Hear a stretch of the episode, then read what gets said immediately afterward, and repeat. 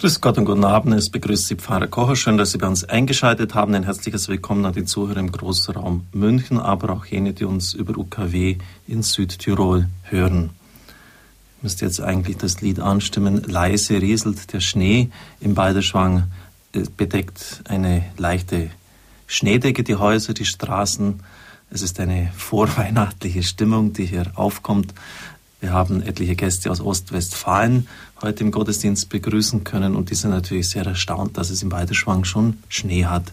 Höchstgelegene Gemeinde Deutschlands, die jetzt schon Schnee hat. Sie haben es mitbekommen in dieser Woche, dass UKW-Frequenzen in den bayerischen Großstädten ausgeschrieben worden sind. Eine UKW-Stützfunkkette in den Städten München, Nürnberg, Augsburg, Regensburg und Würzburg und dass auch im Saarland Ende November UKW-Frequenzen vergeben werden.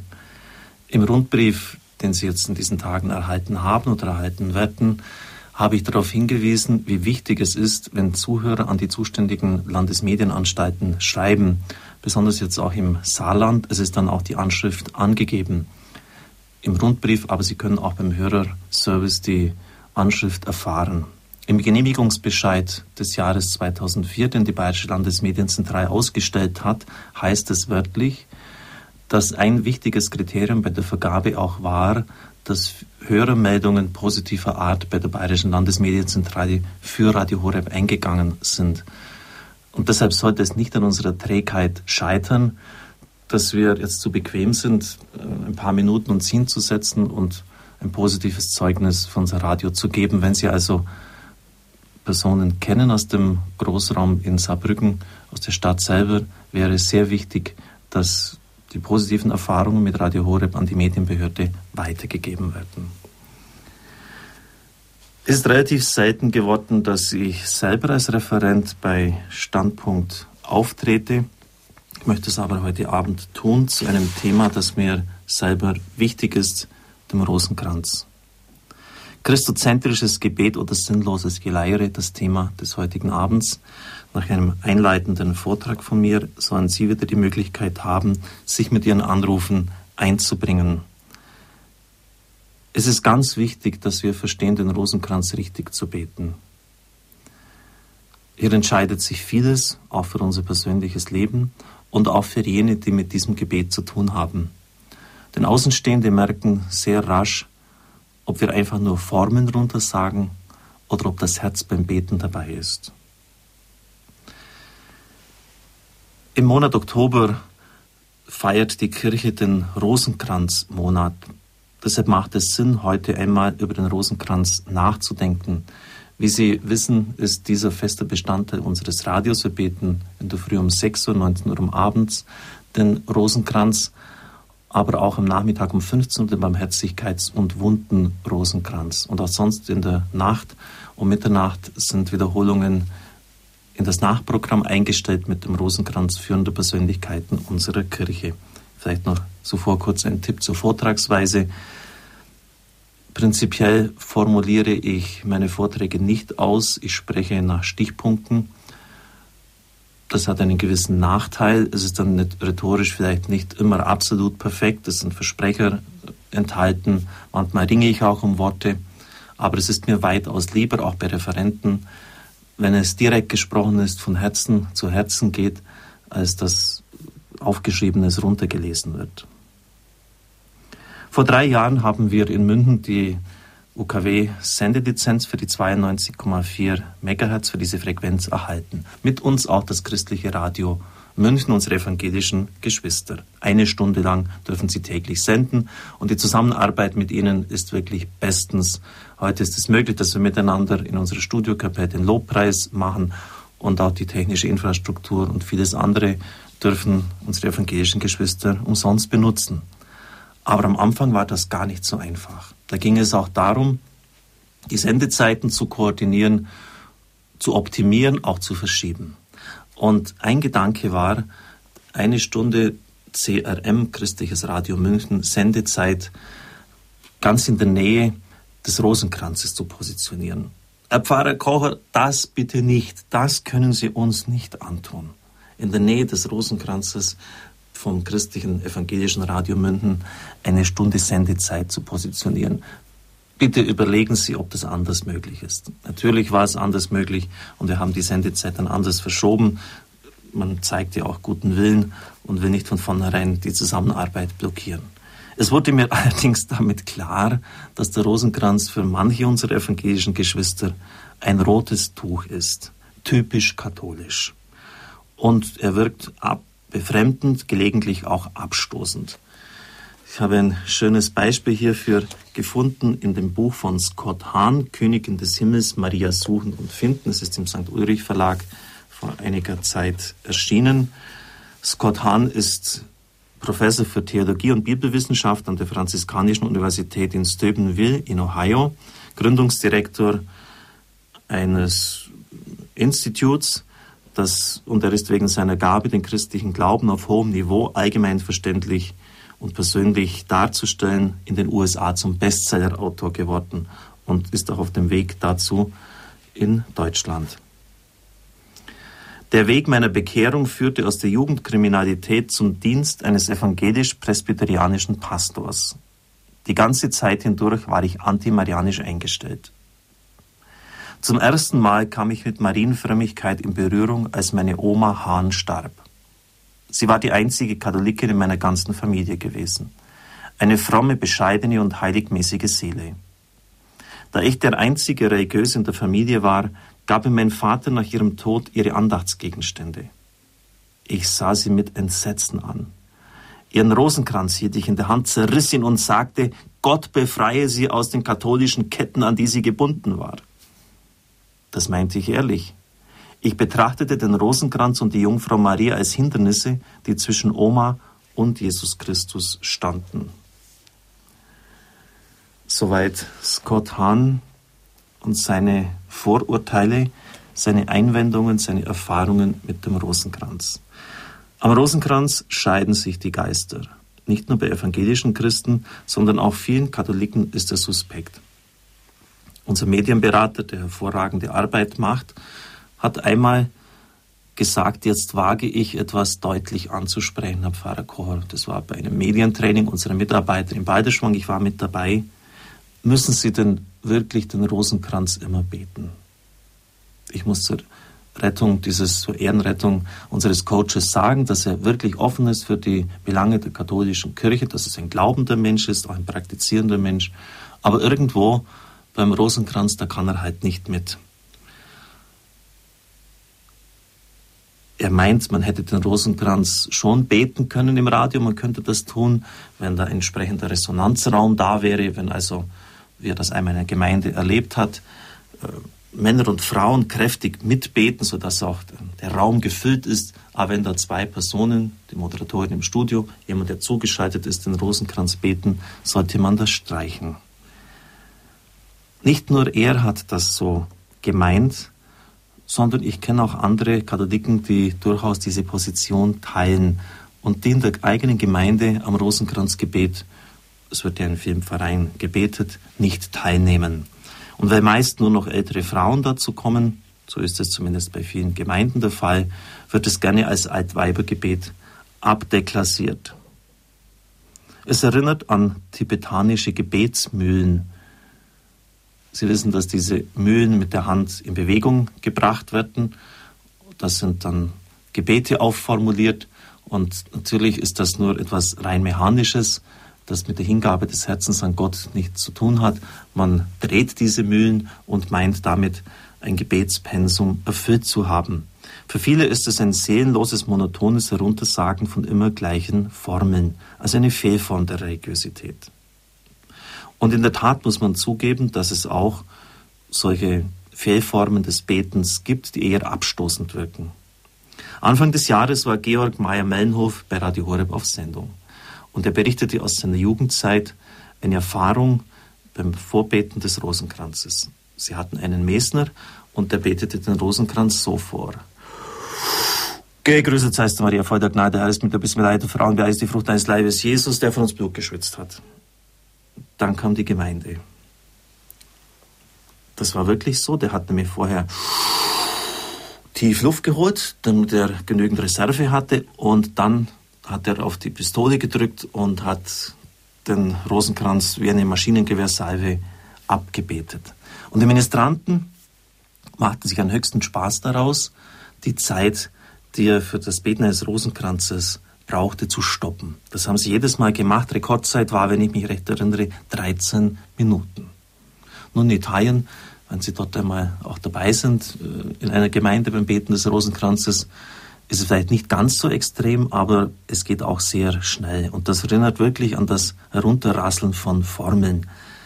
Der Mesner war übrigens nicht sonderlich gut darauf zu sprechen, dass die die Zeit gestoppt haben und hat dann in der Sakristei, das war damals noch in den 80er Jahren, vielleicht ein bisschen anders als heute, großzügig Ohrfeigen ausgeteilt. Schwieriger wird es schon, wenn man dann in der Kritik auch auf theologischer Ebene ansetzt, wenn es dort heißt, Christus hat doch in Matthäus 6,5 gesagt, dass ihr nicht plappern sollt wie die Heiden. Denn die meinen, wenn sie viele Worte machen, werden sie erhört werden. Bei etlichen Gesprächen habe ich erlebt, dass dieses Argument ins Feld geführt wird. Glaubt nicht, dass ihr erhört werdet, wenn ihr viele Worte macht beim Rosenkranz. Ich habe einen exegetischen Kommentar zu dieser Stelle nachgeschlagen und dort heißt es, dass es auch bei Heiden echtes und tiefes Beten gibt, von reiner religiöser Glut erfüllt. Aber das beherrschende Erscheinungsbild des Betens damals nach außen war ein ungeheurer Schwall an Worten. Götter werden nicht nur mit einem, sondern mit unzähligen Namen und Titeln angerufen, ehe man zu seinem Anliegen kommt. Also es war Hofstaat zeremoniell. Also man hat sich die Beziehung zu Gott vorgestellt, wie die zum Kaiser, der ja auch viele Titel und Anrufungen hatte ja sogar Erlöser wurde der Kaiser damals genannt. Und so hat man auch der Gottheit gesagt, was sie alles tun kann und welche Eigenschaften sie hat. 50 Namen und Titel waren bei diesen Gebeten keine Seltenheit. Dahinter steht, was Jesus knapp bemerkt. Sie glauben, durch den Aufwand an Worten schneller und sicherer erhöht zu werden. Man will auf die Götter einreden, sie lauthals aufmerksam machen, ja geradezu ermüden und zum Nachgeben bringen. Ein Sprichwort der damaligen Zeit heißt es, die Götter ermüden. Also dadurch, dass man ihnen in den Ohren liegt, sie ermüden, immer wieder mit Nachhaltigkeit die eigenen Anliegen ins Gedächtnis rufen, in Erinnerung bringen. Diese Form des Betens bezeichnet Jesus als heidnisch. Gott will das Herz und den ganzen Menschen und lässt sich das nicht durch einen frommen Redeschwall abkaufen. Ich meine, dass wir also diesen Verweis auf Matthäus 6,5 abhaken können. Und Sie verstehen sehr wohl, dass das mit dem Rosenkranz, dieser Einwand, ja, nichts zu tun hat. Ich wage die Behauptung, zusammen mit dem Altbischof von Innsbruck, Reinhold Stecher, dass die Kritiker des Rosenkranzes meistens sich näher mit ihm nicht befasst haben geschweige denn, dass sie es gelernt haben, ihn richtig zu beten und dass ihr Urteilen von Vorurteilen geprägt ist. Vor gut einem Monat war ich mit dem Bayerischen Pilgerbüro in Lourdes. Im nächsten Jahr, am 14. 11. Februar, Entschuldigung, werden es 150 Jahre, dass die Mutter Gottes in Lourdes erschienen ist. Stundenlang saß ich vor der Grotte habe dort hingeschaut und die Atmosphäre dieses Ortes in mein Herz aufgenommen. Lourdes ist für die Kirche enorm wichtig. Das Dogma von der unbefleckten Empfängnis, das die Kirche vier Jahre zuvor feierlich verkündet hatte, wurde durch die Erscheinung der Mutter Gottes bestätigt, als sie sich selber vorstellte mit den Worten, ich bin die unbefleckte Empfängnis. Nicht die unbefleckte Empfangene, sondern sie nannte sich selbst die unbefleckte Empfängnis. An der Echtheit dieses Erscheinungsortes gibt es heute kaum noch Zweifel. Bernadette war bei den Visionen der Welt entrückt. Ein Arzt, der sehr skeptisch war, war bei einer der Erscheinungen mit dabei. Bernadette hatte eine Kerze in der Hand und er beobachtete, wie 15 Minuten lang die andere Hand, mit der sie die Kerze nicht hielt, im Feuer dieser Kerze war und sie wurde nicht verbrannt, nicht einmal versenkt. Als er dann nach der Erscheinung ihr eine Kerze hinhielt, war Bernadette leicht unwillig und sagte, was tun Sie denn? Sie brennen mich ja.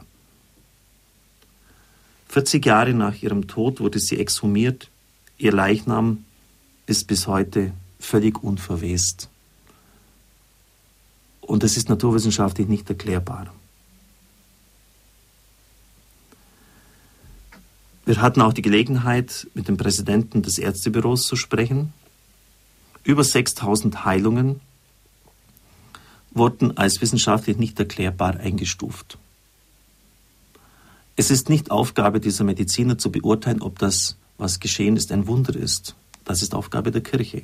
Das heißt, sie haben dann diese 6000 Heilungen, bei der über 200 Ärzte zugezogen werden, um das beurteilen zu können den zuständigen Ordinarien, den Bischöfen weitergereicht und nur 68, 69 wurden als Wunder anerkannt. Das heißt, man kann der katholischen Kirche viel vorwerfen, aber eines sicher nicht, dass sie wundersüchtig ist. Das heißt, ungefähr nur ein Prozent all der Ereignisse der wunderbaren Heilungen wurden von der Kirche als Wunder anerkannt, obwohl von den Ärzten eine riesige Menge von 6000 Heilungen eigentlich freigegeben wäre. Ich meine das schon, dass dies schon in besonderer Weise auch die, die Qualität von Lourdes zeigt und dass Gott an diesem Ort wirkt. Ich habe mich in die Botschaft der Mutter Gottes vertieft. Es wurde uns auch in Film gezeigt, eine DVD abgespielt. Und dort kam eigentlich kaum vor, was das Zentrale dieses Ortes ist. Denn bei allen 18 Erscheinungen, die Bernadette haben durfte, hat sie mit dem Kind Bernadette den Rosenkranz gebetet. Bei allen 18 Erscheinungen. Natürlich hat sie das Ave Maria, da es ja an sie selber gerichtet ist, nicht mitgesprochen. Beim Ehre sei dem Vater hat sie den Kopf geneigt und es mitgebetet. Und Bernadette wollte den Rosenkranz, es war ja ihre einzige Gebetsübung, die sie damals hatte. Sie war ungebildet, konnte nicht einmal lesen und schreiben, mitbeten, aber war nicht in der Lage, den Arm zu heben, bis dann die Mutter Gottes das Kreuzzeichen machte und Bernadette konnte dann es auch tun und betete den Rosenkranz. Bei neun von 18 Erscheinungen gab die Mutter Gottes keine Botschaft, sondern sie betete mit dem Kind Bernadette den Rosenkranz. Und dann hat sie explizit gesagt, bei mehreren der Botschaften, dass man den Rosenkranz beten soll. Das heißt, die Botschaft von Lourdes ist der Rosenkranz. Natürlich neben anderen Botschaften, dass man Buße tun soll, für die Sünder beten, dass man in Prozession hierher kommen soll und sich an der Quelle waschen soll. Wenn jemand von diesem Ort berührt ist, weggeht, und nicht beginnt, zumindest ansatzweise, also ein Gesetzchen des Rosenkranzes zu beten, hat er diesen Ort nicht verstanden. Hat er nicht verstanden, was die Mutter Gottes will. Dennoch war es bei mir persönlich nicht Lourdes, sondern Fatima, was in Bezug auf den Rosenkranz mich in besonderer Weise angesprochen hatte. Als damals 18-Jähriger habe ich ein Buch über die Erscheinung der Gottesmutter Maria an diesem Gnadenort gelesen. Und es wurde mir auch hier wieder deutlich, welche zentrale Bedeutung dem Rosenkranz in der Botschaft von Fatima zukommt. Insgesamt waren es sechs Erscheinungen. Ich lese Ihnen die Texte der Erscheinungen vor, die sich auf den Rosenkranz beziehen. 13. Mai 1917 mitten im Toben des Ersten Weltkriegs. Betet täglich den Rosenkranz, um den Frieden der Welt und um das Ende des Krieges zu erlangen. Portugal stand damals mit seinen Soldaten im Ersten Weltkrieg. Die Mutter Gottes sagte auch voraus, dass es nicht mehr allzu lange dauern würde, bis der Krieg zu Ende gehen würde und die Soldaten nach Hause kehren dürften. 13. Juni ich möchte, dass ihr am 13. des Monats hierher kommt, dass ihr alle Tage den Rosenkranz betet. Im Juli.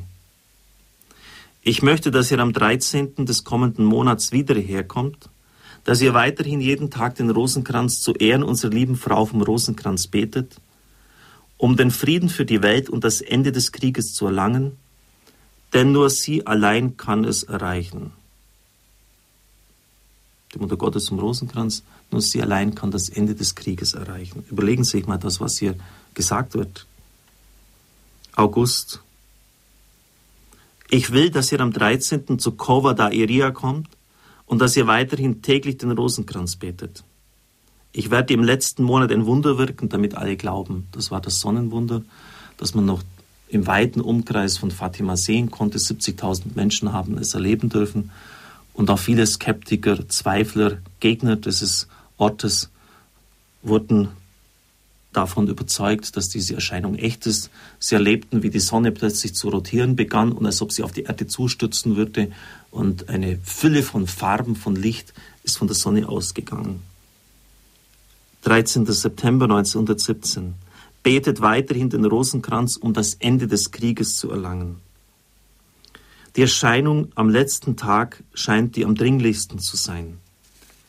Ich möchte dir sagen, dass hier eine Kapelle zu meiner Ehre gebaut werden soll. Ich bin unsere liebe Frau vom Rosenkranz. Man soll weiterhin täglich den Rosenkranz beten. 13. Oktober 1917. Ich bin unsere liebe Frau vom Rosenkranz. Also so wie sie sich in Lourdes vorgestellt hat, ich bin die unbefleckte Empfängnis, nannte sie sich hier unsere liebe Frau vom Rosenkranz. Und ich erinnere mich noch genau an eine Predigt eines Mitbruders, der an diesem Erscheinungsort gehalten hat. Er sagte damals, wenn die Kirche diesen Ort geprüft hat, intensivst geprüft hat, wenn sie sagt, die Erscheinung ist echt, und wenn wir glauben, dass es unsere Mutter ist, denn Christus hat am Kreuz heruntergesagt zu Johannes und damit zu uns allen, siehe deine Mutter. Wenn unsere Mutter zu uns spricht, was sind dann wir für Kinder, ihre Söhne und Töchter, dass wir nicht gehorchen? Wenn sie solche Verheißungen an den Rosenkranz knüpft, sich selber als die Königin, die liebe Frau vom Rosenkranz vorstellt, wenn sie sagt, damit kann man das Ende des Krieges erlangen, wenn man ihn gut betet, wenn man ihn mit dem Herzen betet. Warum gehorchen wir dann nicht? Wenn wir ihre Kinder sein wollen, dann wollen wir auch darauf hören, was die Mutter uns sagt.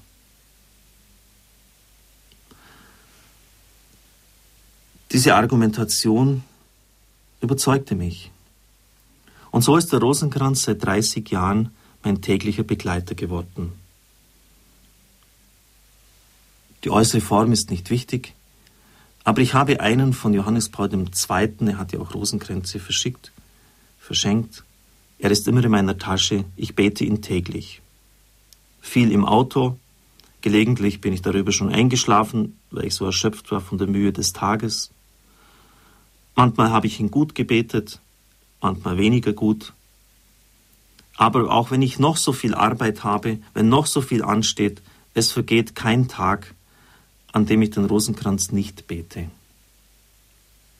Und neuerdings seit einigen Jahren auch täglich den Wunden oder den Barmherzigkeitsrosenkranz.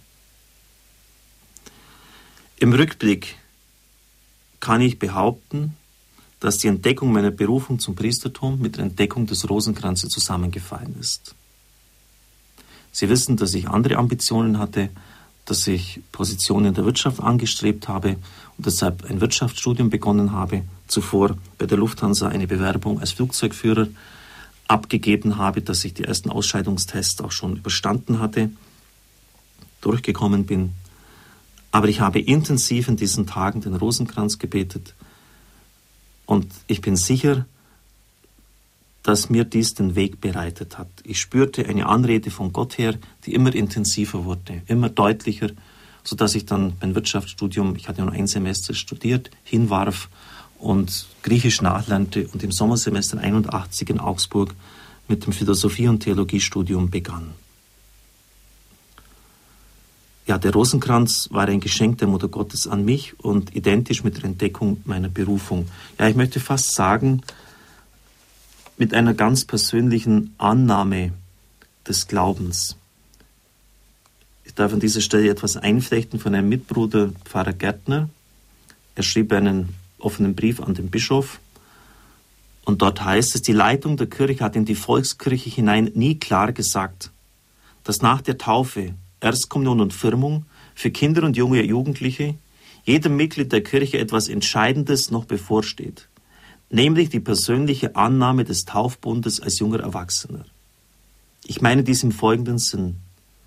Die Kirche hat nie klar gesagt, dass die persönliche Annahme des Taufbundes durch den Erwachsenen und eine angemessene Vorbereitung dazu genauso selbstverständlich und unverzichtbar zu unserem Christsein gehört wie die Taufe, Erstkommunion und Firmung in der Kindheit. Die allgemeine Einladung und Verpflichtung zum Sonntagsgottesdienst kann dies nicht ersetzen, sondern setzt vielmehr die Hinführung des Erwachsenen oder Jugendlichen zu einem erwachsenen Glauben voraus. Also, es muss über diese Initiationssakramente Taufe, Erstkommunion und Firmung hinaus noch eine ganz persönliche Entscheidung für den Glauben kommen als junger Erwachsener.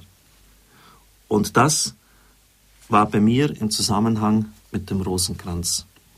Eine ganz persönliche Annahme Jesu Christi als mein Erlöser und Heiland, durchaus geführt auch an der Hand der Mutter. Ich habe jetzt Fatima und Lourdes genannt man könnte auch, wenn man will, andere Orte wie Medjugorje jetzt nennen. Sie wissen, dass das kirchlich nicht anerkannt ist. Kann es auch noch nicht sein, weil die Erscheinungen, die vorgeblichen Erscheinungen andauern. Und wenn das echt ist, dann hat die Mutter Gottes dort erbeten, dass man täglich den ganzen Rosenkranz beten soll. Und das wird in diesem Ort auch praktiziert. Das heißt, eineinhalb Stunden jeden Tag Gebet des Rosenkranzes, freudenreich, schmerzreichen und den glorreichen Rosenkranz. Den ganzen Psalter. Ich bin jetzt von diesen Erscheinungsorten ausgegangen, aber auch die Päpste empfehlen uns das Beten des Rosenkranzes sehr. Leo XIII. schrieb vor gut 100 Jahren mehrere Enzykliken über den Rosenkranz. Vom heiligen Papst Pius X. stammt der Satz, sagt allen, dass das Tagewerk des Papstes nicht vollendet ist, bevor er nicht den Rosenkranz gebetet hat. Johannes der 23. betete sogar täglich den ganzen Psalter also alle drei Teile des Rosenkranzes. Und das, obwohl er Papst war, obwohl er so viele Verpflichtungen hatte. Und wir wissen um die Ausstrahlung der Güte dieses Mannes. Johannes Paul II. war natürlich der Protagonist des Rosenkranzes schlechthin. Es gibt viele Bilder, die ihn mit dem Rosenkranz in der Hand zeigen. Als er älter und gebrechlicher wurde, ist er gar nicht mehr aus seinen Händen gewichen. Es ist sein Lieblingsgebet. Wie tiefer in dieses Gebet eingedrungen ist, das zeigen die Exerzitien, die er für die römische Kurie gehalten hat, als er noch Kardinal war. Veröffentlicht in dem Buch Zeichen des Widerspruchs. In den gesunden Jahren seines Pontifikats hat er am ersten Samstag jeden Monats bei Radio Vatikan immer den Rosenkranz vorgebetet. Und ich bin der Überzeugung, ich weiß es nicht, dass auch unser jetziger Papst Benedikt auf den Rosenkranz setzt und ihn auch persönlich betet. Er hat zumindest einige schöne Meditationen auch darüber geschrieben. Ausgehend von dieser kirchlichen Bestätigung, von den Offenbarungsorten, Erscheinungsorten, die von der Kirche anerkannt worden sind, haben sich viele auch in unserem Radio ansprechen lassen. Auch wenn wir keine genauen Untersuchungen haben, wann die Zuhörer einschalten, bei anderen großen Sendern wie Radio Maria Teilen gibt es diese wage ich die Behauptung, dass der Rosenkranz am Morgen um 6 Uhr die meist eingeschaltete Sendung des Radios ist, noch vor der Heiligen Messe. Das hängt damit zusammen, dass um 9 Uhr, wenn der Gottesdienst ist, viele schon in der Arbeit sind und nicht mehr mitbeten und dabei sein können. Sonst wäre es wahrscheinlich die Heilige Messe der Gottesdienst. Aber es gibt sehr viele Menschen, auch am vergangenen Wochenende oder vor ein paar Tagen habe ich solche getroffen, die in der Wirtschaft wichtige Positionen begleiten und die sagen, ich brauche das in der Früh, ich habe einen stressigen Arbeitstag vor mir, ich brauche die Kraft, die mir dieses Gebet schenkt und ich bete immer in der Früh um 6 Uhr den Rosenkranz mit. Es sind sehr viele, die das tun, weit mehr als man denkt. Auch am Abend bin ich sicher, dass die Einschaltquoten hoch sind. Es gibt viele geistliche Gemeinschaften, die den Rosenkranz propagieren. Wir im Radio tun es auch. Und ich freue mich immer, wenn positive Rückmeldungen dies belegen.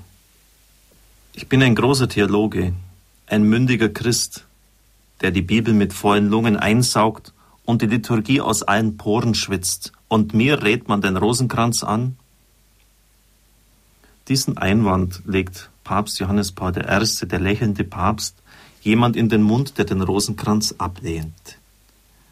Der lächelnde Papst gibt aber auch die Antwort, wenn er schreibt, doch, denn auch die 15 Geheimnisse des Rosenkranzes sind Bibel und auch das Vaterunser, das Ave Maria und das Gloria eine im Gebet zusammengefasste Bibel, die die Seele erbaut. Der Gruß des Engels ist also in das Ave Maria eingeflossen. Dann das prophetische Wort von Elisabeth zu Maria. Du bist gebenedeit unter den Frauen und gebenedeit ist die Frucht deines Leibes. Jesus wurde dann von der Kirche ergänzt und auch der nächste Abschnitt, die Fürbitte der Mutter Gottes, hat die Kirche ergänzt. Evangelische Christen haben damit Probleme, wenngleich Martin Luther nicht grundsätzlich sich äh, hier verschließt. Er unterscheidet zwischen Fürbitte und Fürsprache. Ich möchte jetzt sie aber nicht mit theologischen Finessen äh, malträtieren. Er lehnt eben jegliche Vermittlertätigkeit der Mutter Gottes bei Gott ab, aber Fürbitte, wenn ich mich recht erinnere, sei möglich, Fürsprache allerdings nicht. Es ist auf jeden Fall wichtig festzuhalten, dass wir uns größtenteils auf biblischer Grundlage bewegen.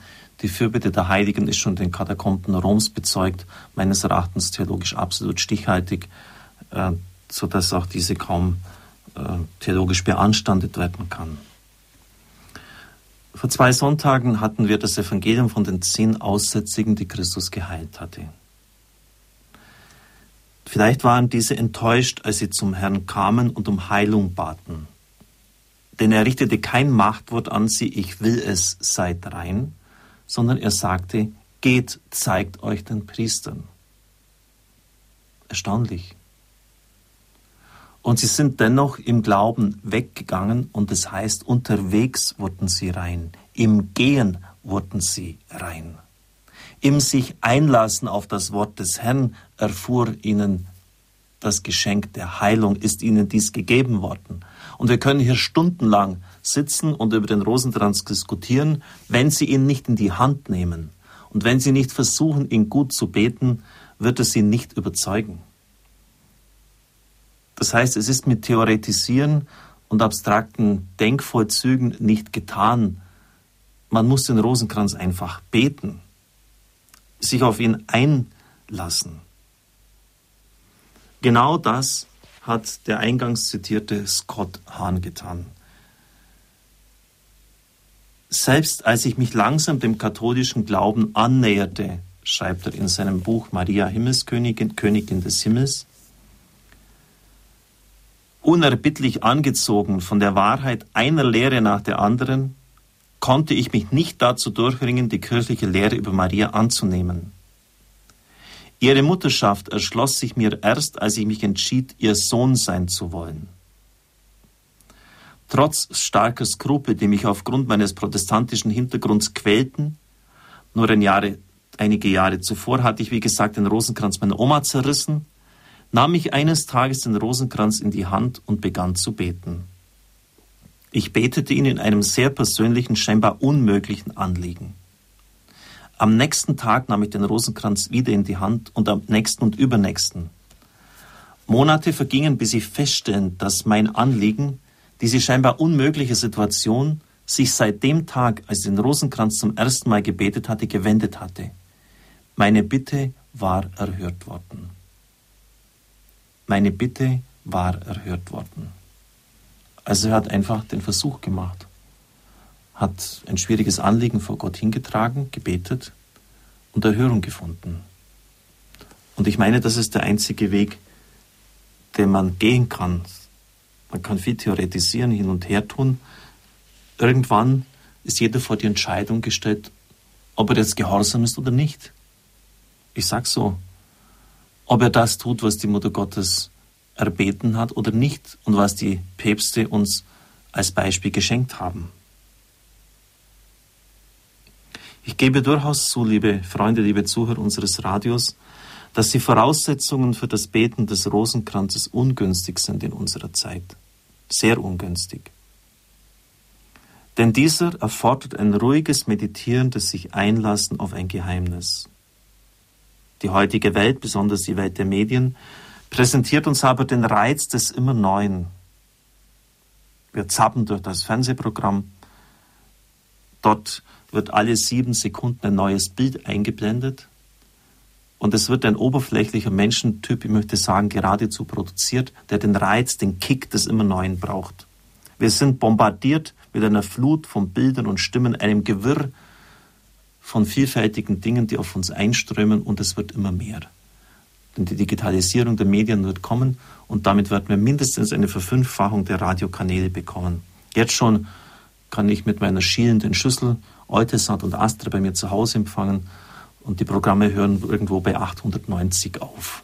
Also ich kann fast schon 1000 Programme, wenn ich will, mir reinziehen.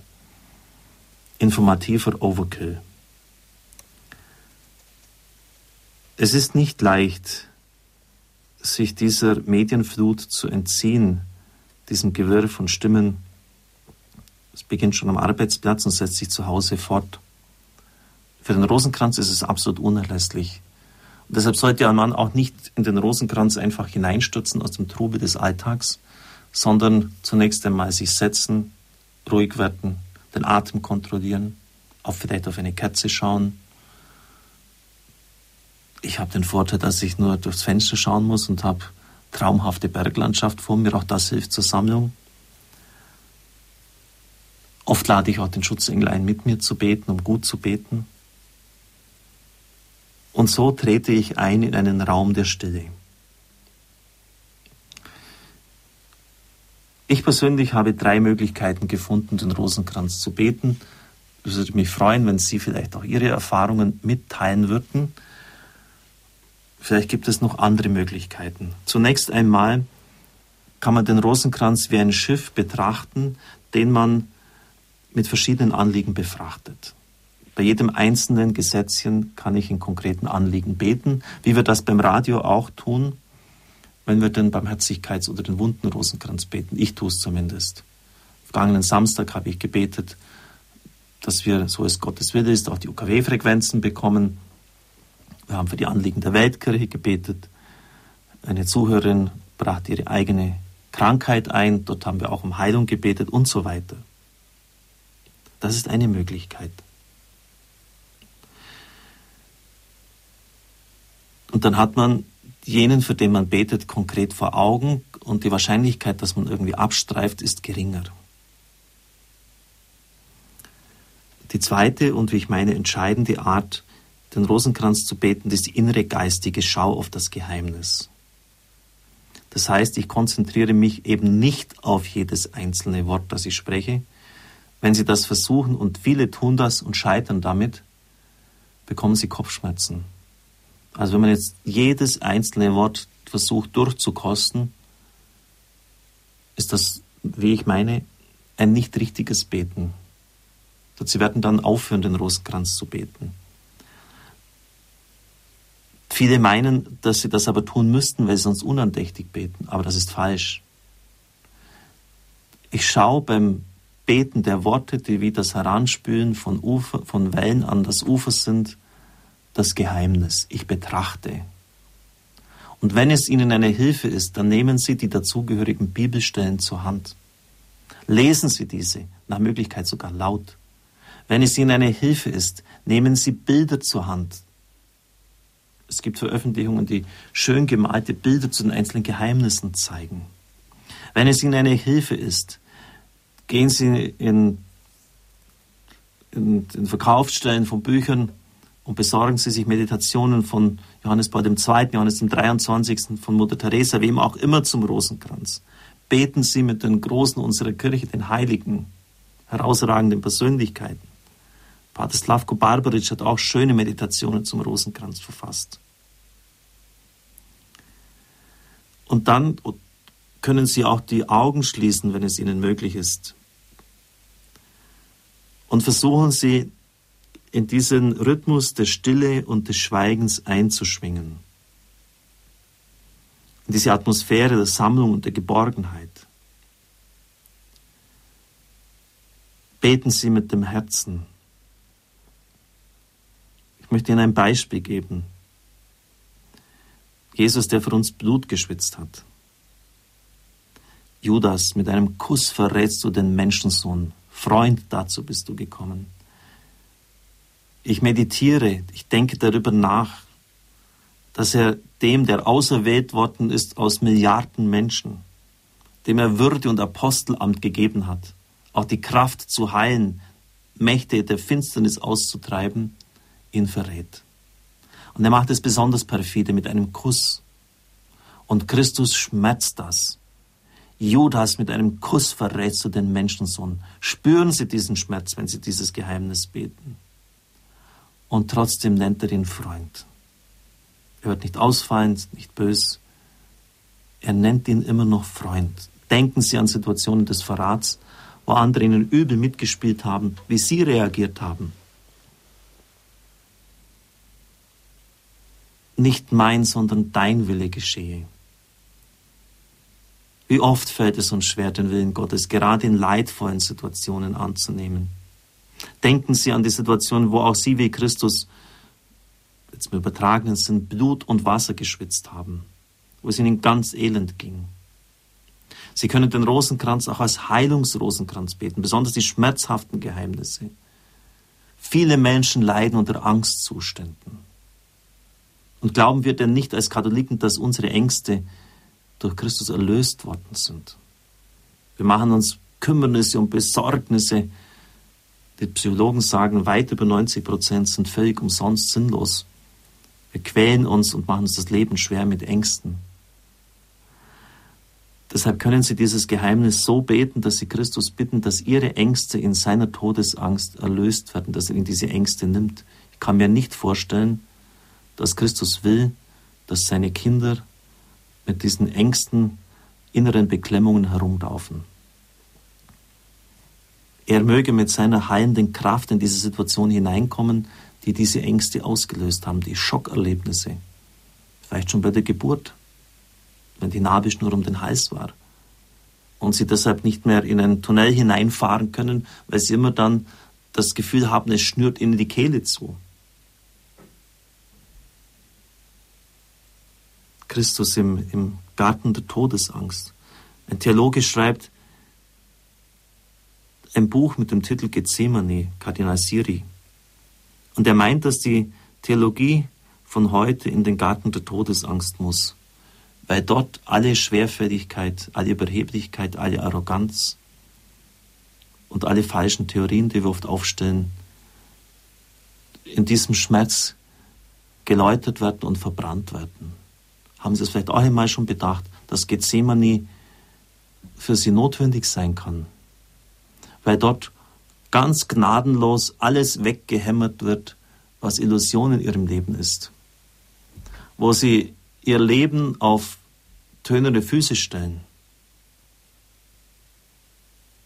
Gethsemane kann notwendig sein für sie. Einfach auch das überlegen bei diesem Geheimnis. Ich könnte jetzt noch vieles nennen. Christus hat auch, so sagt er zu Marie Margaret Allercook, alle Menschen gesehen, aller Zeiten, die ihm beistehen würden in dieser Todesangst, den Herrn trösten. Ich belasse jetzt bei diesen Gedanken. Sie sehen, dass das eine reiche Fülle in sich hat. Und gelegentlich ist es auch für mich wichtig und notwendig, auch Meditationsbücher wieder zur Hand zu nehmen, damit mein geistliches Leben neue Nahrung hat beim Rosenkranz. Ich sagte, es gibt drei Arten, den Rosenkranz zu beten. Das heißt, es gibt noch eine dritte. Die dritte Art, den Rosenkranz zu beten, kann man nicht machen. Das ist ein Geschenk der Gnade. Herz spricht zu Herz. Es ist ungefähr so wie beim Lieblingsjünger und Evangelisten Johannes, der im Abendmahl an der Brust des Herrn geruht hat und auf die Herzschläge des Herrn gehört hat. Das sind gnadenhafte Momente, in denen Gott, die Gottesmutter Maria, seine Nähe sie spüren lässt. Und sie spüren, der Herr ist da. Ein ganz tiefes Geborgen und Getragensein. Sie sind nicht allein Es ist gleichsam, als ob die Gottesmutter wie bei Bernadette in Lourdes den Rosenkranz mit ihnen betet. Sie spüren die Nähe. Man kann das nicht mehr in Worte bringen. Ich kann es auch nicht. Diese Ereignisse und Erlebnisse sind nicht oft, aber es gibt sie. Es ist das liebende Verweilen in der Nähe des Geliebten. Wir sollen auf diese Ereignisse nicht aus sein, denn es ist ein Geschenk der Gnade. Mutter Teresa hat jahrzehntelang in völliger geistlicher Trockenheit gelebt. Und das hat auch seinen Sinn gehabt. Gott weiß, warum er das so getan hat. Aber gelegentlich brauchen wir diese Ereignisse, diese, dieses Gefühl, dass Gott ganz nahe ist. Ich habe gespürt, dass er zum Beispiel bei mir persönlich in Lourdes, dass er das Gebet so wollte. Lass mich deine Nähe erfahren, ein ganz tiefes Gefühl des Getragen und Geliebtseins. Sie wissen, dass die Meister der Spiritualität uns abraten, auf Gefühle aus zu sein. Das möchte ich auch in diesem Zusammenhang nicht dazu raten. Es geht um etwas ganz anderes als nur ein kurzes gefühlsmäßiges Gutgehen. Es geht um die Erfahrung eines tiefen Geliebtseins durch Gott. Und das können Sie nicht machen. Sie können Gott darum bitten. Und ich sage Ihnen, er wird es Sie spüren lassen. Und ich wünsche Ihnen sehr, dass diese dritte Ebene des Betens sich Ihnen ebenso erschließen möge. Standpunkt bei Radio Horeb, Rosenkranz, christozentrisches Gebet oder sinnloses Geleiere, Thema des heutigen Abends. Ich komme zum dritten und letzten Teil. Standpunkt ist ja auch immer Ihre Sendung, Sie können sich einbringen. Neben den Einwänden gegen den Rosenkranz und der theologischen Grundlegung bin ich jetzt eingegangen auf das Thema, wie man den Rosenkranz richtig betet. Papst Paul VI. sagt, ein Rosenkranz ohne Betrachtung ist wie ein Leib ohne Seele, ist also tot. Mit dem Herzen beten, darauf kommt es an. Also mit Herz und Verstand bei der Sache sein. Das, was der Mund sagt, muss auch vom Herzen getragen sein. Ich möchte jetzt auf die Früchte des Rosenkranzes im dritten Teil eingehen und auch teilweise auf die Einwände Antwort geben, wo ich das nicht getan habe.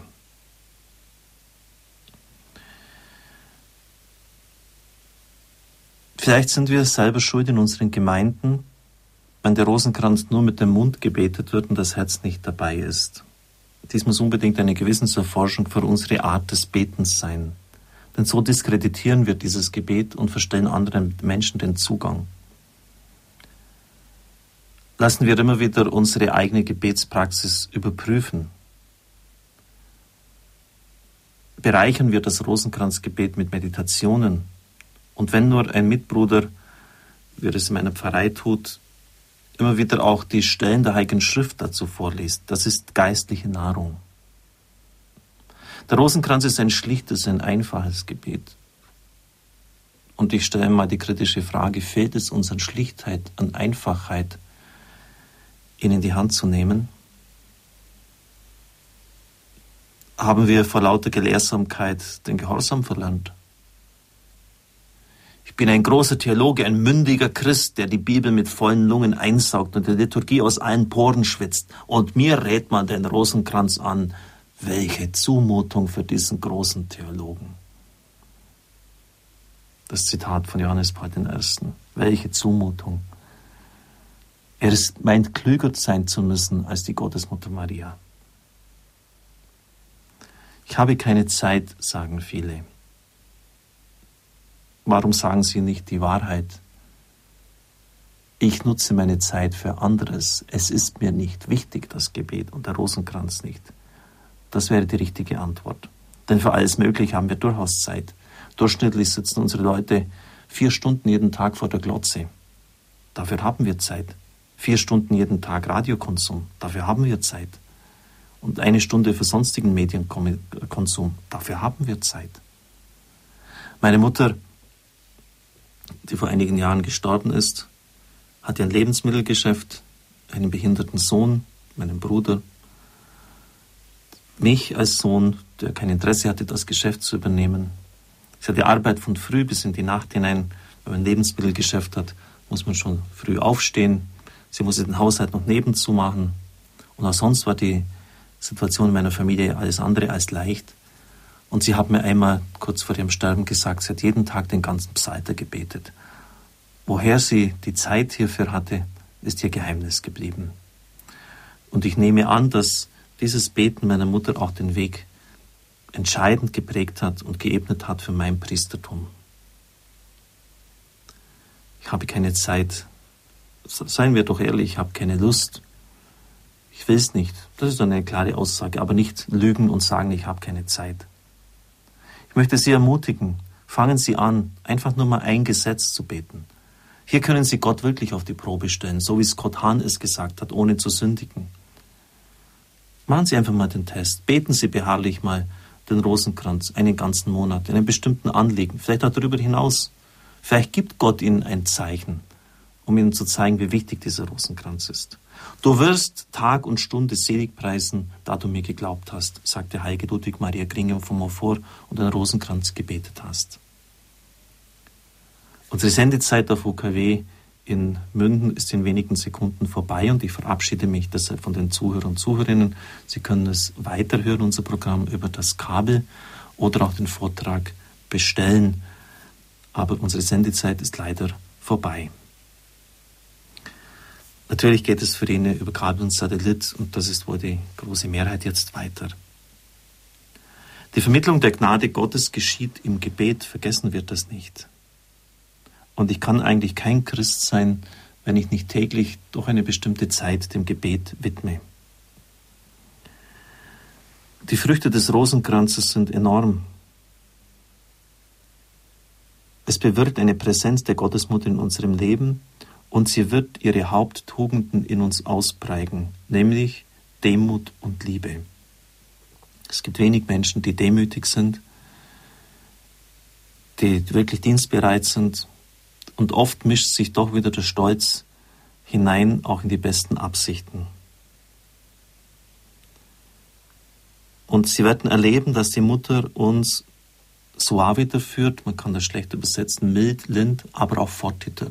Sie hat die Stärke einer Mutter, sie nimmt uns in der Hand, führt und begleitet uns. Mutter Teresa sagt zu den Familien, die den Rosenkranz beten, das gemeinsame Beten der Familie, besonders des gemeinsamen Rosenkranzgebetes, denn der Rosenkranz ist das Familiengebet, trägt reiche Frucht. Wenn die Familie gemeinsam den Rosenkranz betet, dann bleibt sie zusammen. Und wenn sie zusammen bleibt, dann werden sie einander lieben, wie Gott jeden von uns liebt. Daher ist es so wichtig, dass wir den Rosenkranz ins Familienleben zurückbringen. Wie viele trennen sich in unseren Tagen und weinen dann über zerstörtes Glück. Wie viele haben sie auseinandergelebt, sind sich fremd geworden. Für wie viele ist der Partner nur noch eine Last, hätte ich ihn doch nicht geheiratet. Und wer weiß denn schon, wie sich der Partner in der Zukunft entwickeln wird. Am Tag der Hochzeit war er doch so ganz anders. Warum bringen wir nicht die Demut auf, dieses Gebet in die Hand zu nehmen, das der Himmel uns selber gegeben hat und das so vielfach sich schon bewährt hat? Es gibt Untersuchungen, nach denen so gut wie ganz fast gar keine Ehen geschieden werden, wo die Eheleute miteinander beten. Gebet verändert die Welt. Betet den Rosenkranz, um das Ende des Krieges zu erlangen. Der Rosenkranz ist eine Macht, die den Krieg beenden kann. Und Sie wissen ja auch die Geschichte mit dem Rosenkranz-Sühnekreuzzug in Österreich, als Pater Petrus begonnen hat, das Gebet des Rosenkranzes zu organisieren, den Rosenkranz-Sühnekreuzzug, damit die Russen endlich aus Österreich abziehen. 55 wurde der Rundfunkstaatsvertrag dann dem Land geschenkt. Und es war das erste Mal, dass die Russen ohne Blutvergießen, ohne Krieg damals aus einem Land gegangen sind. Und das ist nur diesem Pater Petrus zu verdanken, nur. Das haben auch die führenden Politiker damals gesagt. Wir sollen uns nicht jetzt da mit unserem arroganten Kopf hinstellen und genau das Gegenteil behaupten, außer einer Distanz von Jahrzehnten. Nachdem selbst die führenden Politiker das damals gesagt haben, nachdem noch Monate zuvor in der Verhandlung mit den Russen jedes Gespräch gescheitert war. Und immer das Niet, nein, wir gehen nicht, wir bleiben in Österreich, ihr habt den Krieg verloren, immer das zu hören war. Gott hat die Macht, Herzen zu ändern und anzurühren. Und keine Macht dieser Welt, mag sie eine noch so gefährliche Atommacht sein, ist ihm gewachsen. Auf den Philippinen spricht man auch von einer unblutigen Revolution mit dem Rosenkranz Anfang der 90er Jahre. Prayers Power hat man es genannt. Leute stellten sich mit dem Rosenkranz in der Hand den Panzern entgegen. Die Soldaten argumentierten, wir fahren unsere eigenen Leute nicht nieder und sie blieben vor ihnen stehen. Ich bin sicher, dass die Erfolge von Radio Horeb uns die Türen öffnen, äh, dass der, der Rosenkranz uns die Türen geöffnet hat. Das Beten so vieler Leute. Man könnte jetzt noch viele Beispiele benennen, auch von, äh, von den Gotteshelfern für Gottes kostbare Kinder. Philip Rayleigh, der an den Abtreibungsstätten dieser Welt betet. Und was betet er? Ja, dreimal dürfen Sie raten. Hat den Rosenkranz in der Hand und betet für die, die die Abtreibung durchführen, für die Ärzte, für die Frauen, die dort hineingehen, sich unglücklich machen. Und von den 43 Abtreibungsstätten in der Diözese Brooklyn sind heute nur noch 20 übrig. Man kann überall die Erfolge sehen, wo vor den Abtreibungskliniken der Rosenkranz gebetet wird. Heute ist sein Apostolat in 40 Staaten der USA präsent. In 120 amerikanischen Städten finden die Gebetsvigilien statt. Sechs Kardinäle und 100 Bischöfe führen diese an. Seit 91 sind in den USA die Abtreibungszahlen zum ersten Mal wieder rückläufig und fallen bis heute. Die US-amerikanische Bischofskonferenz nannte seine Initiative nachahmenswert. Er stellte sein Werk dem päpstlichen Rat für Familien vor. Sein Helferapostolat ist das wichtigste Mittel im Kampf gegen die Abtreibung geworden. In 40 Ländern vertreten. In Deutschland wird in 23 Städten gebetet, an sechs Abtreibungsorten wurde der Tötungsbetrieb, so heißt es hier wörtlich in der Mitteilung, das natürlich in Anführungszeichen, eingestellt das einfach ganz nüchtern zur Kenntnis nimmt und wenn man jetzt nicht ideologisch vorgeprägt ist und es einfach nicht zu, zu diese Wahrheit wahrhaben will, muss man doch sagen, dass Gott in diesem Gebet wirkt. Ich darf Ihnen zum Schluss noch ein Zeugnis vorlesen, das so gewaltig ist, dass man es kaum glauben kann. Aber es ist gut dokumentiert. Während des Zweiten Weltkriegs zerstörte die Atombombe Hiroshima. Rund um den Einschlagsort, im Umkreis von eineinhalb Kilometer, gab es nichts Lebendes mehr. Eine einzige Todeswüste. Bei der Pfarrkirche jedoch befand sich ein kleines Haus, nur acht Wohnhäuser, vom zentralen Punkt der Explosion entfernt. Sie haben es hier auch schon mal Bilder gesehen von einer Atombombendetonation das löst so einen Druck aus und dann umgekehrt wieder eine so eine Sogwirkung, das hält kein Mensch, kein Lebewesen aus. So unglaublich es auch scheinen mag, das Haus blieb absolut unbeschädigt stehen. Es handelte sich um das Pfarrhaus der Jesuitenpatres. Acht Jesuiten wohnten darin. Kein einziger von ihnen, sie waren alle zur Zeit der Explosion im Haus, wurde von der Bombe in Mitleidenschaft gezogen. Sie sind nicht nur lebend aus dem Drama herausgekommen, sondern bei voller Gesundheit. Viele Jahre später sind sie alt gestorben. Pater Hubert Schiffer, einer der Jesuiten, war 30 Jahre alt, als die Bombe explodierte. Er lebte noch 33 Jahre bei guter Gesundheit, bevor er 82 in Frankfurt starb. Beim großen Eucharistischen Kongress in Philadelphia legte er 1976 Zeugnis ab. Damals waren die acht Mitglieder der Jesuitenkommunität noch am Leben. Experten haben sich lange mit dem Rätsel beschäftigt, indem sie Untersuchungen mit den besten Apparaten machten und mit Leidenschaft nach den kleinsten Anzeichen einer verborgenen Kraft in dem Gebäude suchten. Wie konnte dieses Haus, das nichts Besonderes an sich hatte und einem einfachen japanischen Haus glich einer solchen Katastrophe widerstehen? Die Jesuiten selbst mussten sich von mehr als 200 Wissenschaftlern untersuchen lassen, die armen Kerle. Die Schlussfolgerung blieb jedoch die gleiche. Sie verstanden nicht, wie diese Männer das Blutbad überleben konnten, wo alle anderen Lebewesen zu Asche umgewandelt wurden.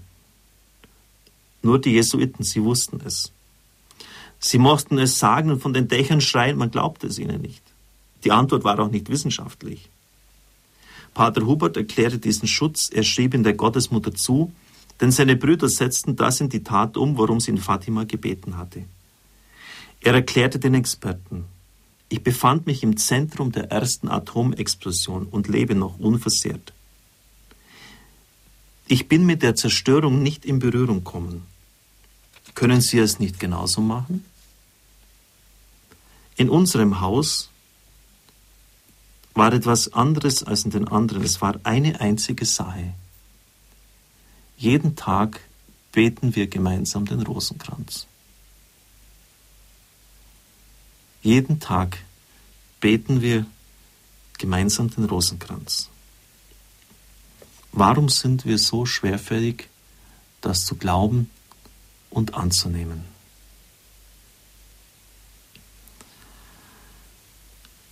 Rosenkranz, christozentrisches Gebet oder sinnloses Geleiere.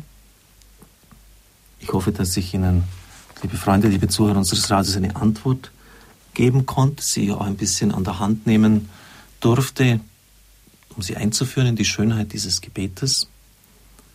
Ich hoffe, dass Sie dieses Gebet wie den Schatz im Acker entdecken dürfen für sich persönlich. Man muss ein bisschen graben. Er liegt nicht gleich offen zutage. Aber er ist schön, enthält eine Kraft. Und wenn Sie wollen, können Sie die Kraft dieses Gebetes auch an der Entwicklung unseres Radios sehen. Es ist nur das Gebet. Nur das Gebet, das dieses Radio trägt und weiterbringt. Das Türen geöffnet hat, wo es eigentlich nicht möglich war. Das auch manche geistliche Explosion überlebt hat. Und ich benutze die Gelegenheit am Schluss meiner Ausführungen, all denen zu danken, die jetzt auch in den zurückliegenden Monaten, als ich krank war, persönlich für mich den Rosenkranz gebetet haben und es weiterhin tun. Ich versichere Ihnen, dass ich dieses Gebet wirklich brauche. Ich möchte danken für alles, was Sie für unser Radio tun, für jedes Wort, das Sie an die Gottesmutter, an Gott selbst richten im Gebet des Rosenkranzes. Standpunkt ist Ihre Sendezeit. Ich freue mich, wenn Sie sich jetzt noch einbringen der uns verbleibenden halben Stunde. 089 517 008 008. Vier Leitungen sind sie, für Sie frei. Wilma Hiemer ist ins Studio gekommen, sie nimmt ihre Telefonate entgegen. 089 517 008 008.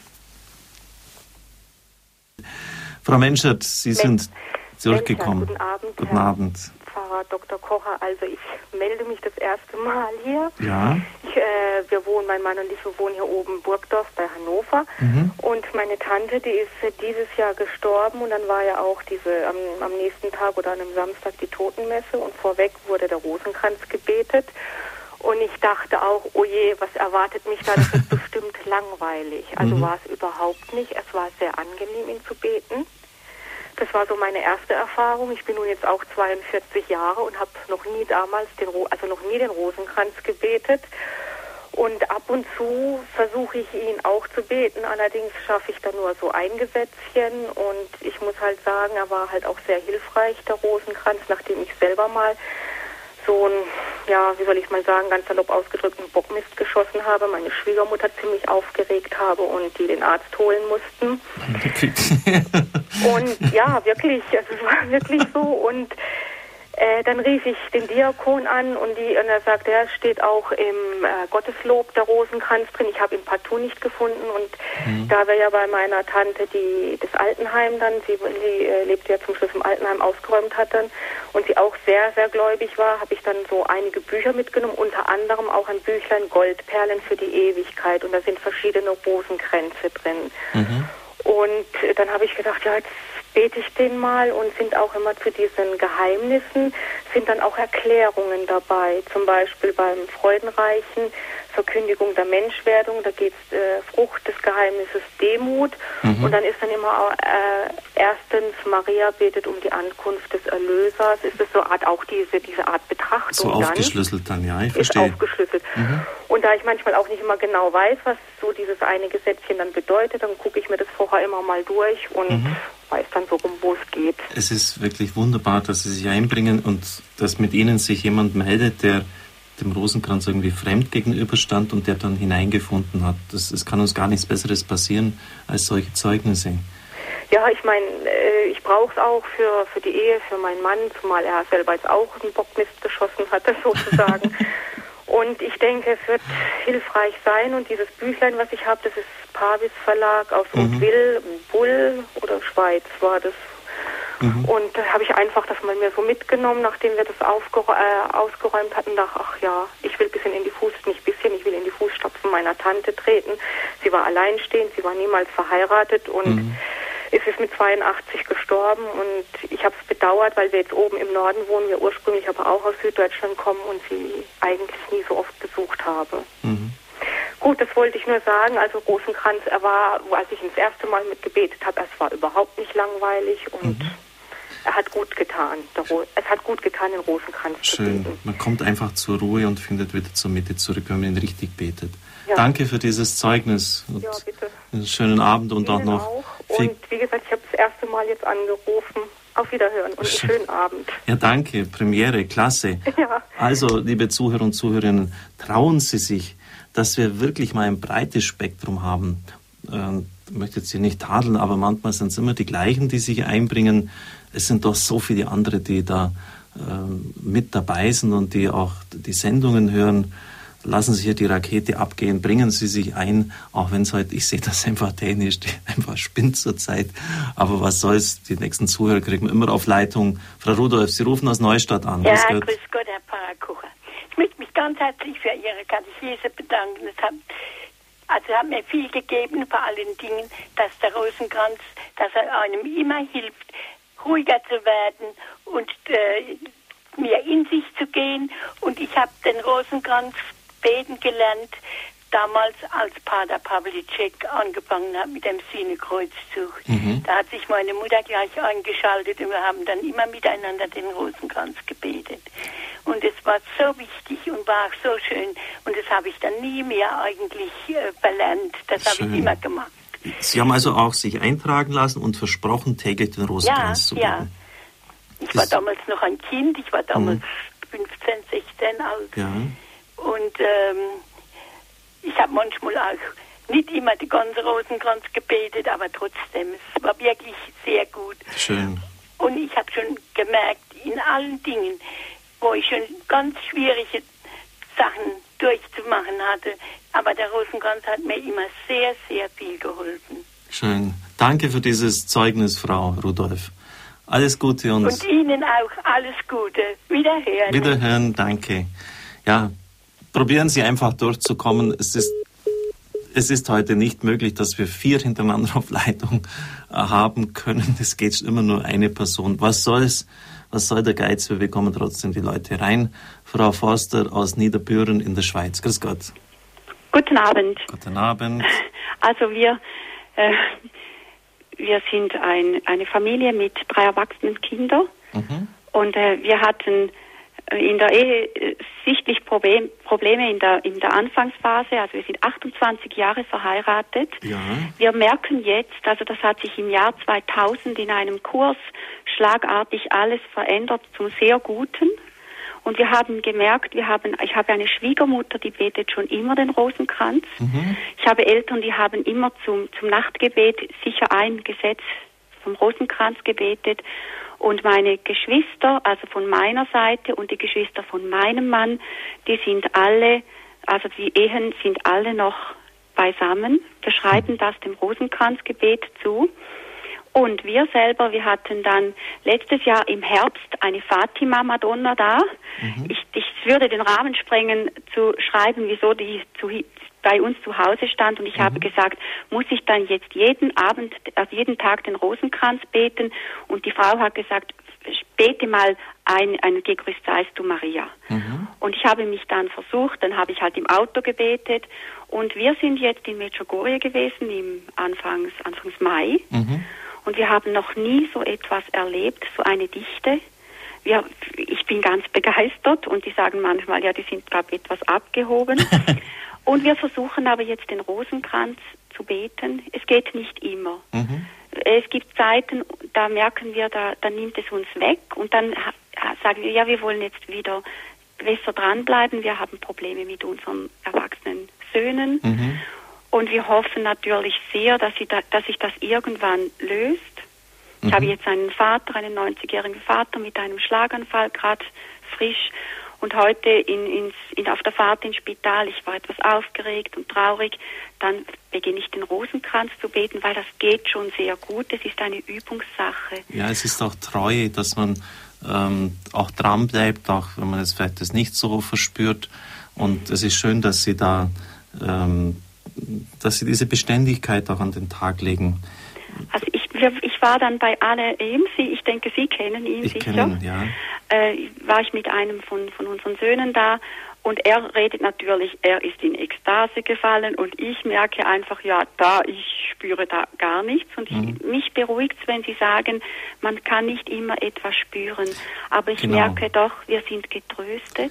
Schauen Sie, wenn Sie, wenn ich vielleicht kurz einwerfen darf, in Medjugorje haben Sie diese unheimliche Dichte mhm. erleben dürfen. Jemand hat mal gesagt, da hat der Himmel ein Loch, also da fließt die gerade einfach so mhm. herunter. Vielleicht ein bisschen einfach primitiv ausgedrückt. Ähm, das sind Erfahrungen, die Gott im geistlichen Leben schenkt als Bestätigung. Aber es ist ganz gefährlich, wenn man daran festhalten will, wenn man mhm. meint, es muss immer so sein. Und wenn diese Erfahrungen nicht sind, bete ich schlecht. Das ist ein ganz tragischer Irrtum. Und das hat viele Menschen schon aufgehalten auf dem Weg des Gebetes, weil sie sich an Gefühlen festgemacht haben und meinten, mhm. sie beten jetzt schlecht, haben irgendwelche Sünden begangen, sie spüren Gott nicht mehr.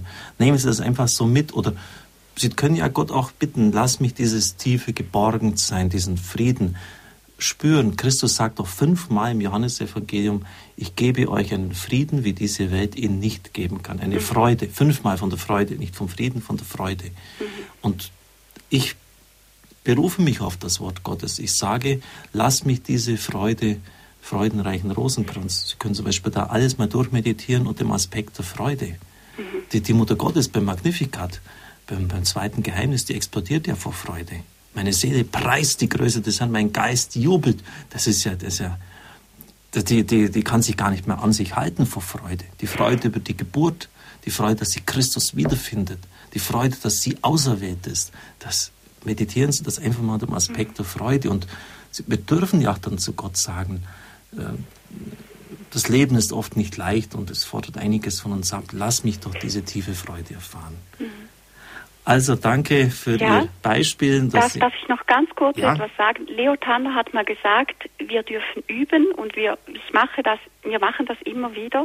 Das mhm. ist so ein Schlagwort für mich, wenn ich rausfalle, auch zum, vom Gebetsleben. Mhm. Und ich möchte Ihnen noch sagen, Sie haben uns im letzten Jahr, es hat angefangen im Advent des letzten Jahres mit einer Samstagabend Wunschkonzert mit äh, Frau Niklaser. Mhm wir sind nur da gesessen und haben geheult ab allen diesen äh, Liedern und wir sind schon so viel getröstet worden.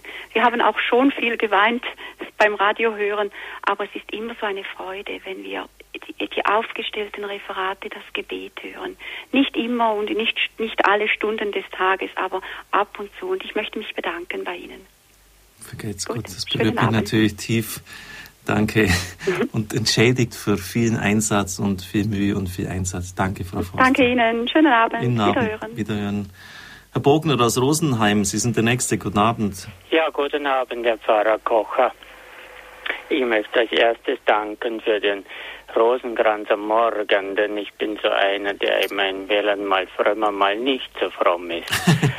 und jetzt ist mir mal wieder aufgefallen, wenn ich frühstücke zum, und habe das Morgenmagazin an, das bringt lang nicht so viel, als wenn ich den Fernseher stumm sein lasse und den Rosenkranz mitbete dabei. Wir können natürlich journalistisch mit dem Morgenmagazin von ARD und ZDF nicht mithalten, aber was Sie sagen, ich darf kurz mal zwischengehen, ist geistlich eine ganz wichtige Sache.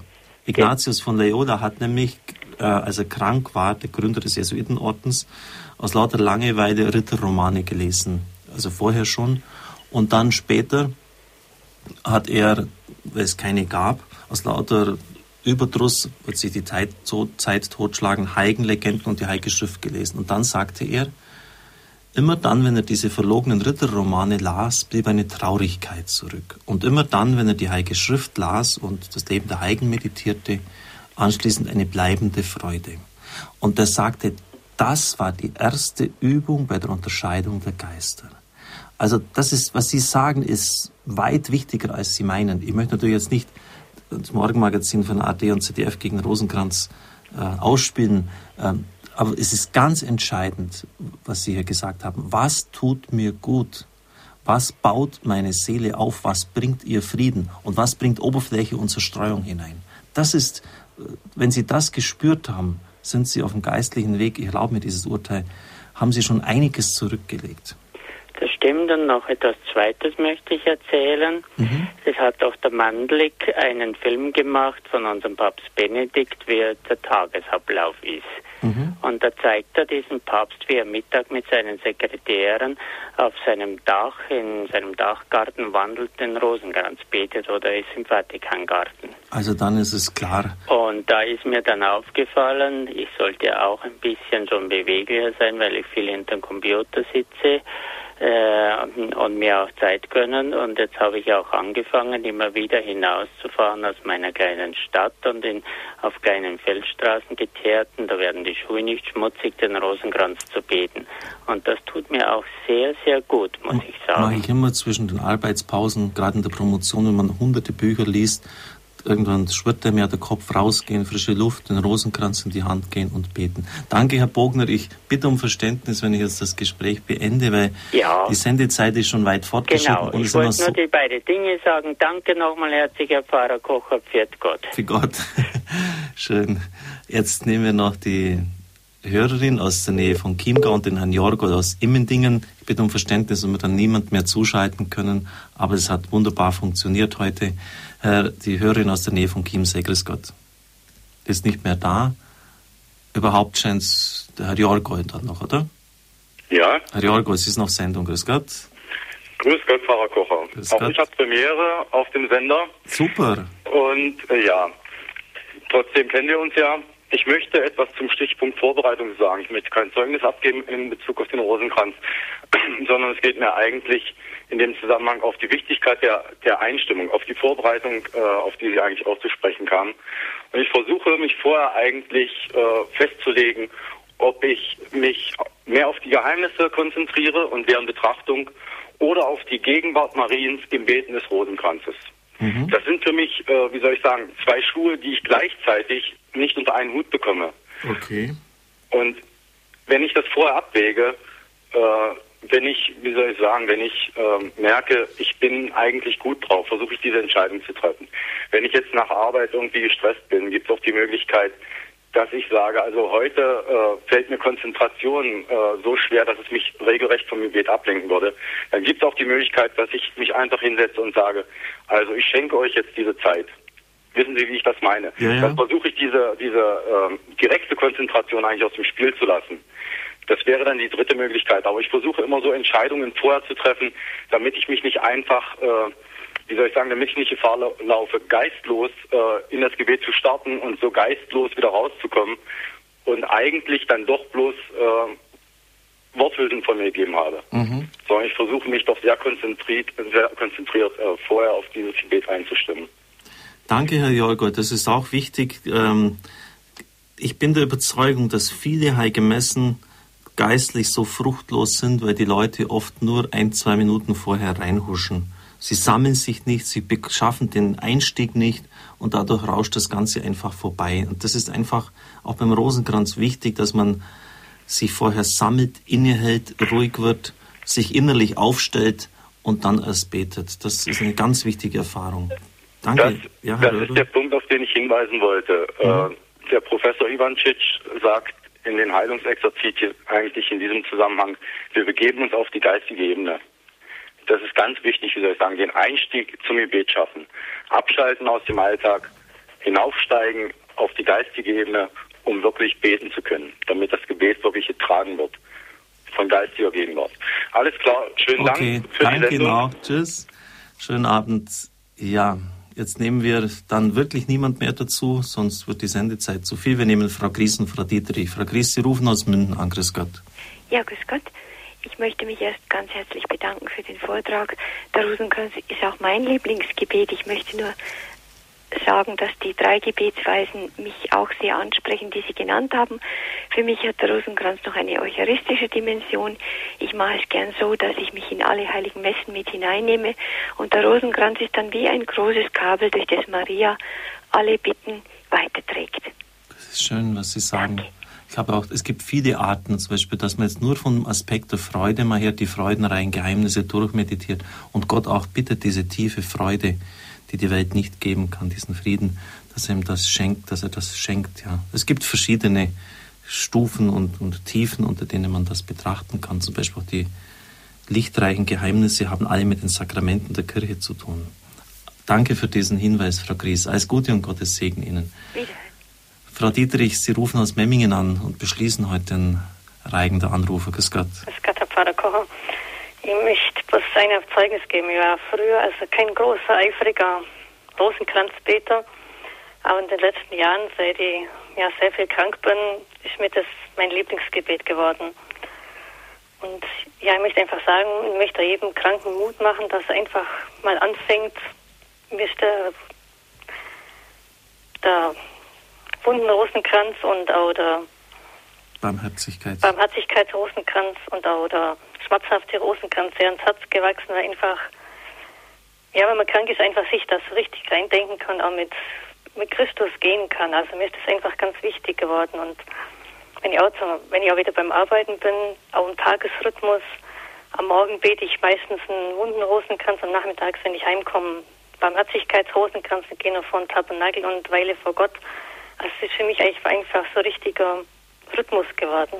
Schön. Und auch im Krankenhaus ist für mich das einzige Gebet, das ich beten kann, weil man sonst zu anderem eigentlich nicht in der Lage ist, aber ich kann es zumindest ein Stückweise beten.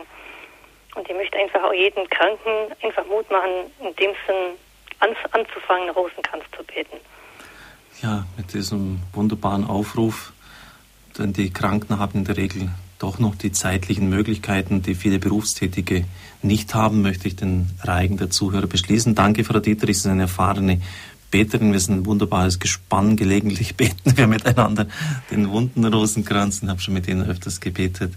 Danke auch für das Einbringen von Ihnen und Ihnen einen gesegneten Abend. Ich wünsche Ihnen auch ganz Radio Horeb. Danke. Neben mir ist Valentina. Valentina, es ist Valentina Schmidt, eine Praktikantin unseres Radios. Ein Zuhörer wollte noch eine Frage in der Regie hinterlegen. Wie ist der Rosenkranz entstanden? Sie haben Theologie studiert und da kommt natürlich auch diese in der Spiritualität, in dieser Sparte sicher auch die Frage vor, wie der Rosenkranz entstanden ist. Was wissen Sie dazu auszuführen? Also soviel ich weiß, ist er im 13. Jahrhundert entstanden und zwar von einem Mönch namens Dominik. Das war aber nicht der Dominik, der Gründer der Dominikaner, sondern das war ein Kartäuser. Und er war ein Novize und er hat gemerkt, dass immer wenn er meditieren wollte, sind ihm seine Gedanken weggelaufen und oder seine Sinne waren sonst wie beschäftigt. Und ähm, dann wollte er einfach eine Methode finden, wie er seine Sinne beisammenhalten kann. Und hat angefangen, Ave Marias hintereinander zu beten. Und irgendwann kam eine feste Form dazu, dass eben zehn Ave Maria und dann noch Vater Unser dazu kam und das in einem 50er. Dominik von Preußen. Und der Papst schreibt irgendwie so fein ironisch in den 70er Jahren einmal ähm, oder in den 80er Jahren bei einer Meditation zu einem Katholikentag, dass ähm, kriege es jetzt nicht mehr genau zusammen, äh, ja, dass jetzt auch aus dem Norden ähm, etwas Gutes kommt, aber ich muss vorsichtig sein, jetzt bin nicht falsch zu zitieren. Sie wissen ja um diese Gegensätzlichkeit Preußen und Bayern. Er hat es ganz fein äh, formuliert, sodass man nicht Anstoß nehmen konnte. Dominik von Preußen hat uns also den Rosenkranz geschenkt. Ich möchte mich am Schluss der Sendung noch bedanken bei den Gruppen, die jetzt schon viele Jahre den Rosenkranz bei Radio Horeb vorbeten. Es ist ein wichtiger Dienst für diese Verfügbarkeit, für alle Gedanken und Meditationen, die sie einbringen. Am Sonntag in einer Woche werden wir einen Bischof zu Gast haben, Weihbischof Dr. Heiner Koch. Er war für die Organisation des Weltjugendtages in Köln verantwortlich, hat da eine Restverantwortung getragen und spricht zum Thema Kirche in der Erlebnisgesellschaft, Widerstand oder Anpassung. Widerstand oder Anpassung Kirche in der Lebensgesellschaft. Heute muss man ja alles irgendwie spüren, das, man muss etwas erleben können, es muss was abgehen, Fun muss dabei sein. Und das ist natürlich dann recht schwierig. Es wurde jetzt ja auch beim Beten des Rosenkranzes, beim Meditieren darüber deutlich, dass man hier den Fun und den Spaß eben nicht so einfach abrufen kann, wie wenn man irgendwie auf dem Jahrmarkt unterwegs ist. In zwei Wochen werden wir dann den Erzbischof von Bamberg zu Gast haben. Ich freue mich auch schon sehr auf die Sendung mit Dr. Schick also zwei Bischöfe hintereinander. Ich werde sie moderieren.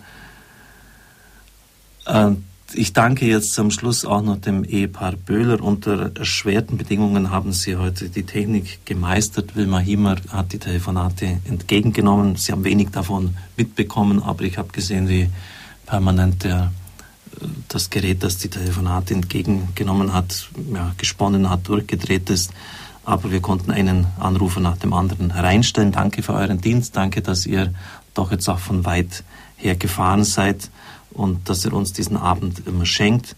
Ich darf Ihnen noch den Segen spenden. Es segne und behüte Sie der mächtige und gütige Gott, der Vater und der Sohn und der Heilige Geist.